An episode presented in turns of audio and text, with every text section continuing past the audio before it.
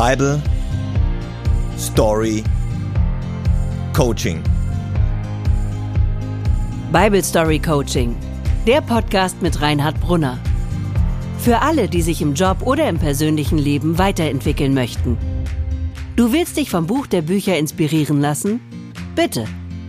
Klinke dich ein mit deiner Geschichte in diese großartigen Bible Stories. Die Bibel. Sie steckt voller alter Geschichten, die jeden Tag neu passieren. Bible Story Coaching.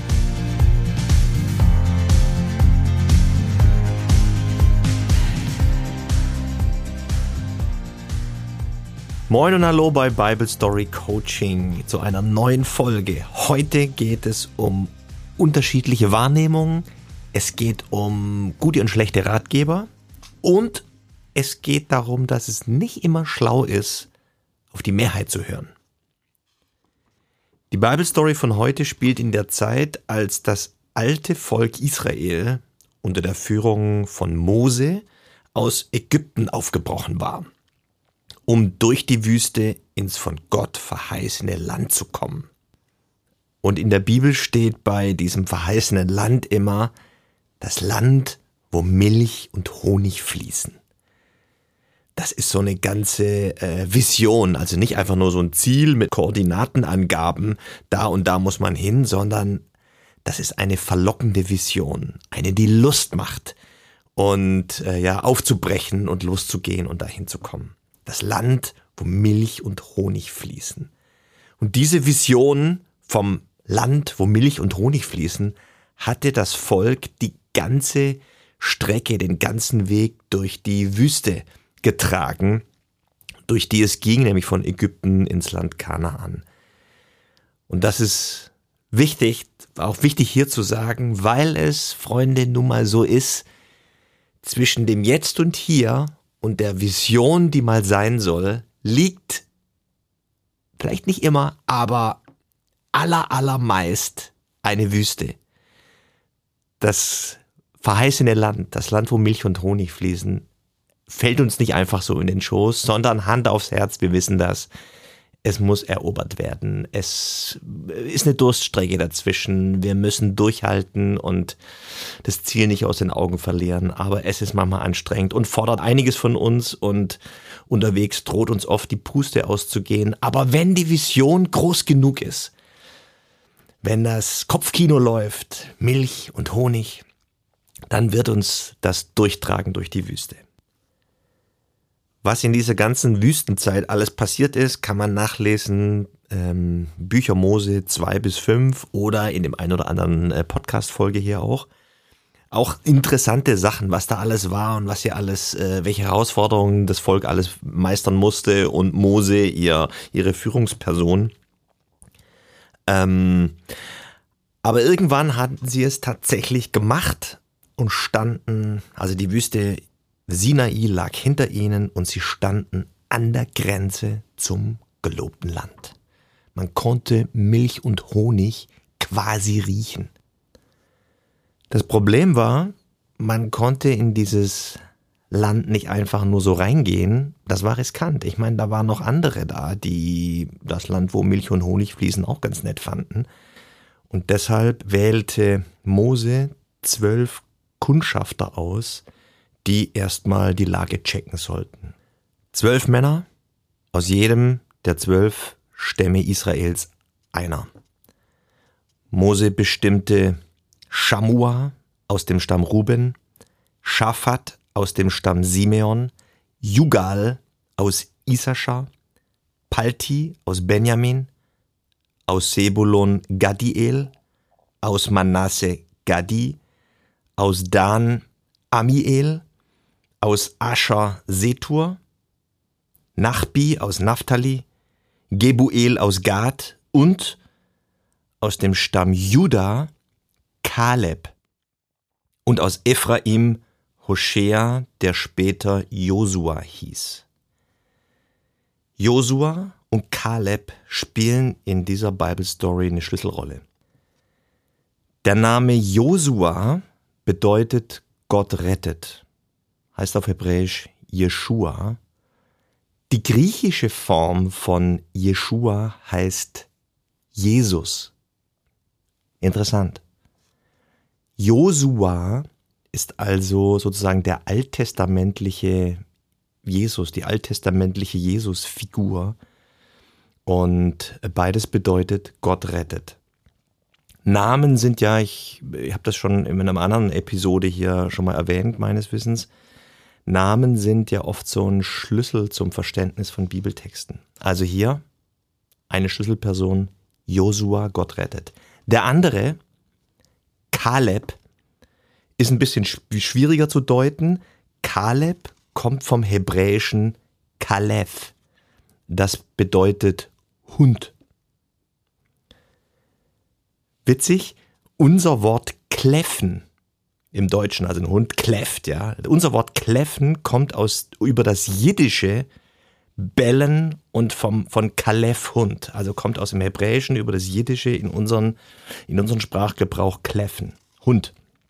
Im übertragenen Sinne ist mit Kaleb vermutlich die Treue zu Gott gemeint. Also treu sein zu Gott wie ein Hund seinem Herrn. Das ist vermutlich gemeint mit Kaleb. Aber eigentlich heißt es tatsächlich einfach Hund. Mose sagte zu den Männern, Kundschaftet mir das Land genau aus. Seht, ob das Land fruchtbar ist und ob es dort Wälder gibt, und bringt Proben von den Früchten des Landes mit. Sprich, seht nach, ob das wirklich das Land ist, wo Milch und Honig fließen. Und kundschaftet außerdem aus, was da für Menschen wohnen, wie stark sie sind und ob ihre Städte befestigt sind. mit diesem Auftrag schickte Mose die zwölf Männer los. Zuerst, so wird erzählt, kamen sie nach Eschkol, das heißt übersetzt Tal der Trauben. Ein Weinbaugebiet. Eschkol hatte damals, ich unterstelle jetzt mal, einen Klang wie bei uns Mosel oder Rheinhessen oder Pfalz oder Remstal. Weltberühmte Lagen für Spitzenweine. Da eben Eschkol. Und weil die Kundschafter ja Beweise mitbringen sollten für, dafür, dass das Land äh, ein großartiges Land ist, nahmen sie Früchte mit, Granatäpfel, Feigen und Weintrauben. Und die Bibel erzählt, dass sie also eine Weinranke mit voller Trauben äh, ausgewählt hatten, die war so schwer, dass zwei Männer sie auf einer Stange tragen mussten ist vielleicht ein bisschen übertrieben. Es ist also natürlich auch unklar, waren die Trauben so groß oder die Männer so schwach oder äh, war der Weg noch so weit, wie man die schleppen musste. Wie dem auch sei, aber die Aussage ist ja klar. Die Aussage ist, Freunde, dieses Land ist der Hammer.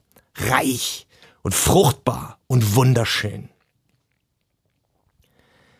Und nach 40 Tagen hatten sie die Erkundung abgeschlossen.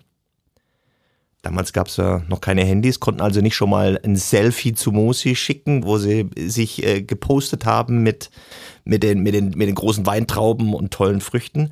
Also nach 40 Tagen äh, kamen sie also zurück ins Lager zum Volk und zu Mose und, und berichteten. Alle, ich stelle mir vor, alle versammelten sich und waren, waren jetzt neugierig.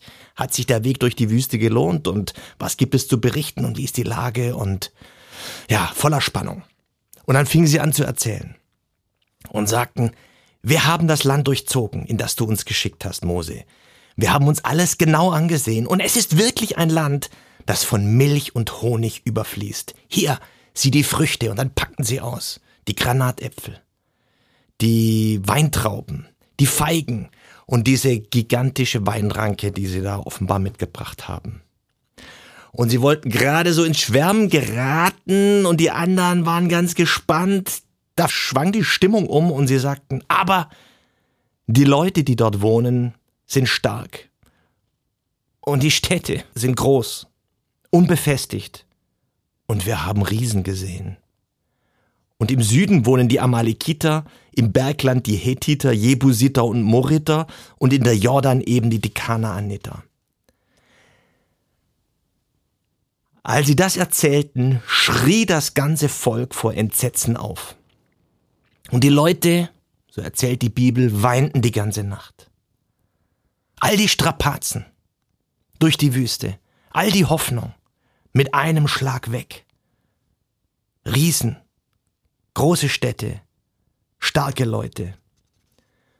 Und alle miteinander lehnten sich gegen Mose auf und sagten, wären wir doch lieber in Ägypten gestorben oder unterwegs in der Wüste. Warum wollt ihr uns in dieses Land bringen?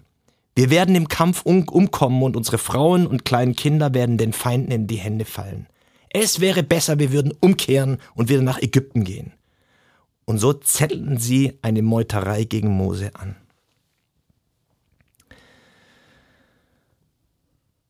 Das Wort aber ist das gefährlichste Wort für eine große Vision. Das Wort aber ist das gefährlichste Wort für eine große Vision. Da erzählst du und hast das gesehen und malst in bunten Farben aus und da kommen einige daher und sagen, aber in der Satzung steht was anderes. Oder aber das ist viel zu gefährlich, das schaffen wir nicht. Das Wort aber ist das gefährlichste Wort für eine große Vision. Aber die Leute, das ist alles großartig, aber die Leute sind, die dort wohnen, sind stark. Aber die Städte sind groß. Aber die Städte sind befestigt. Aber wir haben Riesen gesehen. Und aber im Süden wohnen die Amalekiter und so weiter. Die Stimmung drohte also zu kippen, da ergriff Kaleb, der Hund, da ergriff Kaleb das Wort und er beruhigte die Leute und sagte, wir können das Land sehr wohl erobern, wir sind stark genug. Doch die anderen zehn Kundschafter, also außer, außer Josua und Kaleb, riefen, ja, das Land ist gut, aber wir können das nicht. Die sind viel stärker als wir.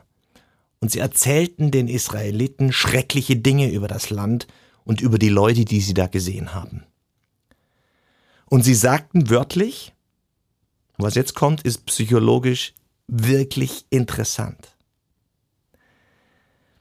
Sie sagten, wir kamen uns gegenüber den Männern, die wir gesehen haben, vor wie Heuschrecken. Und genauso winzig müssen wir ihnen vorgekommen sein. Ich sag's nochmal. Sie sagten also, als Hauptargument sozusagen, wir kamen uns gegenüber den Männern, die wir gesehen haben, vor wie Heuschrecken. Und genauso winzig müssen wir ihnen vorgekommen sein. In der Psychologie nennt man das eine Projektion. Ich gehe davon aus, dass andere das über mich denken, was ich selbst über mich denke. Ich gehe davon aus, dass andere das über mich denken, was ich über mich denke. Das ist eigentlich total menschlich und auch irgendwie nachvollziehbar. Es ist nur ein Denkfehler. Die Kundschafter übertragen die eigene Angst auf die anderen und sagen, so wie wir uns gefühlt haben, so ist es und so haben die anderen uns ja auch gesehen. Wir sind winzig, die anderen sind riesig und genauso wie wir uns fühlen, genauso ist es. Und so sind wir auch in ihren Augen, lieber Mose, ganz bestimmt. Ist menschlich, ist aber ein Denkfehler. Das, was ich über mich denke, ist nicht, entspricht nicht immer der Wahrheit. Und schon gar nicht denken immer genau so andere über mich.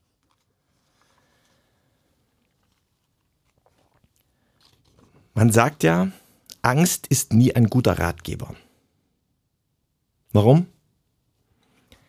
Weil Angst meist die Wirklichkeit zu unseren Ungunsten verzerrt.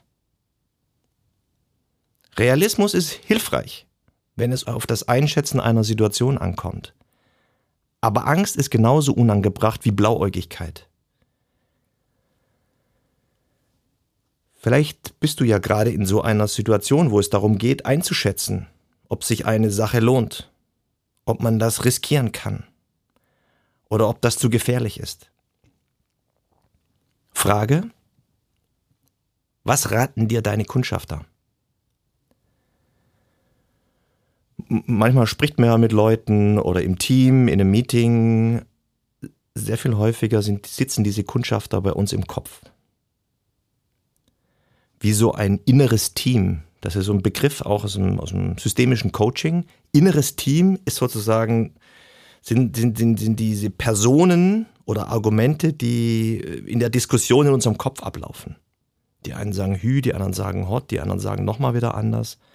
Und in einem, in einem Coaching-Prozess arbeitet man mit, mit diesen Personen, mit diesem inneren Team und fragt, wer, wer, wer hat das stärkste Argument? Wer, wer wird sich durchsetzen für dich? Was denkst du? In der Bible Story sagen zehn von zwölf aus diesem inneren Team, das Land ist großartig, aber vergiss es. Viel zu gefährlich. Wir sind klein, wir sind schwach, wir sind unfähig. Und so ist es, erstens. Und die anderen, und zweitens, die anderen denken genauso über uns. Das ist die Lage. Josua und Kaleb aber, die zwei aus diesem inneren Team, zerrissen ihre Kleider. Das ist so ein Ausdruck höchster Empörung, kommt öfter in der Bibel vor. Im Deutschen würde man vielleicht sagen, in unserer Kultur, den platzte der Kragen und sagt, und sie sagten, das Land, das wir erkundigt haben, ist ein sehr gutes Land. Es fließt über von Milch und Honig. Es ist reich und es ist fruchtbar und es ist wunderschön. Wir sehen das genauso wie die zehn anderen Kundschafter. Und ja, die Leute in dem Land sind stark und ihre Städte sind groß und befestigt. Das haben wir auch so gesehen. Wir haben aber noch mehr gesehen.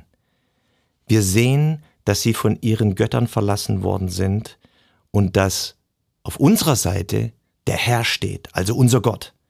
Wir werden im Handumdrehen mit ihnen fertig werden. Wir brauchen keine Angst zu haben. Wir sind stark und wir werden das schaffen. Auf wen hörst du?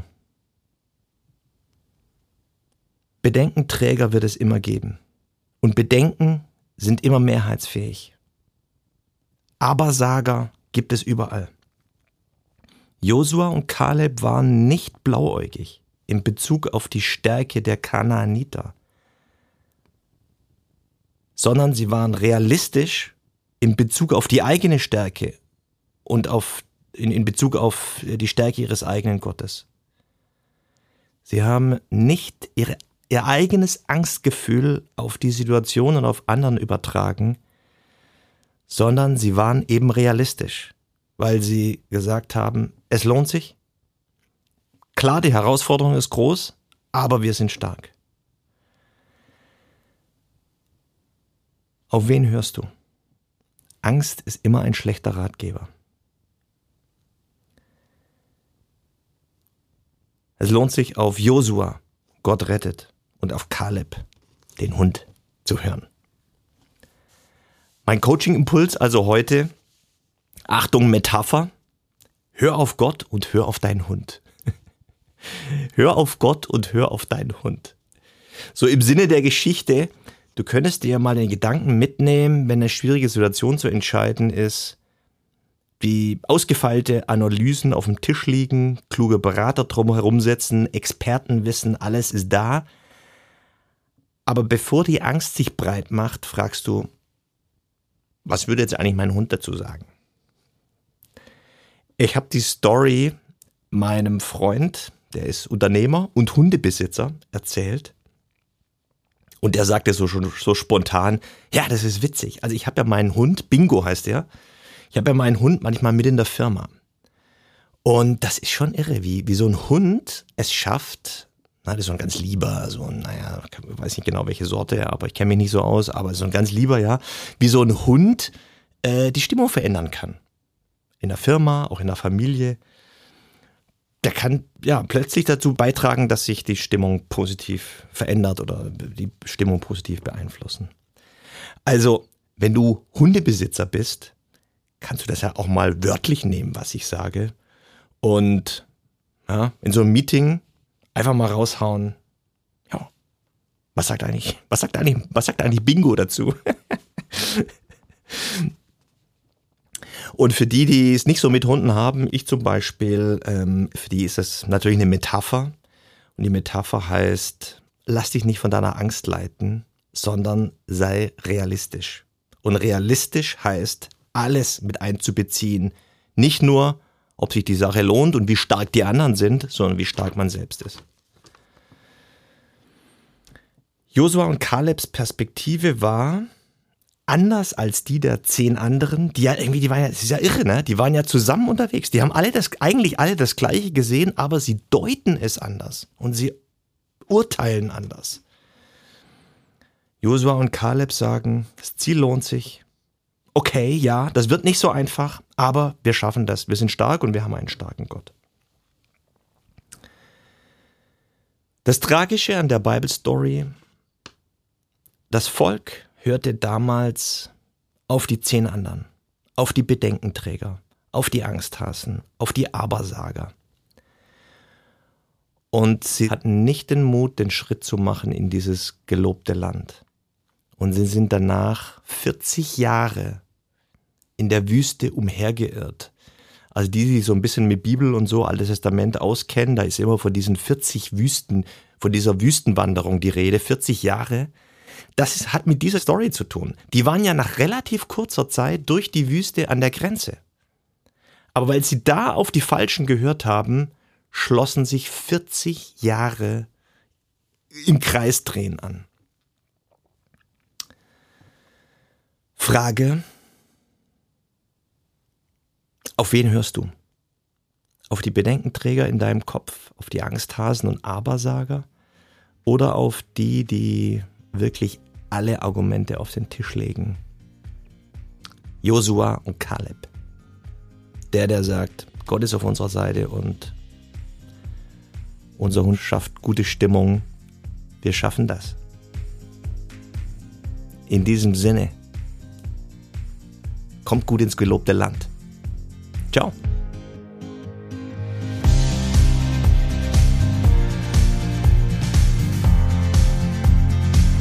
Bible Story Coaching. Wenn du mit Reinhard in Kontakt bleiben willst, folge ihm auf Instagram unter rbpastoring. Weitere Infos auf www.pastoring.de. Tschüss, wir hören uns.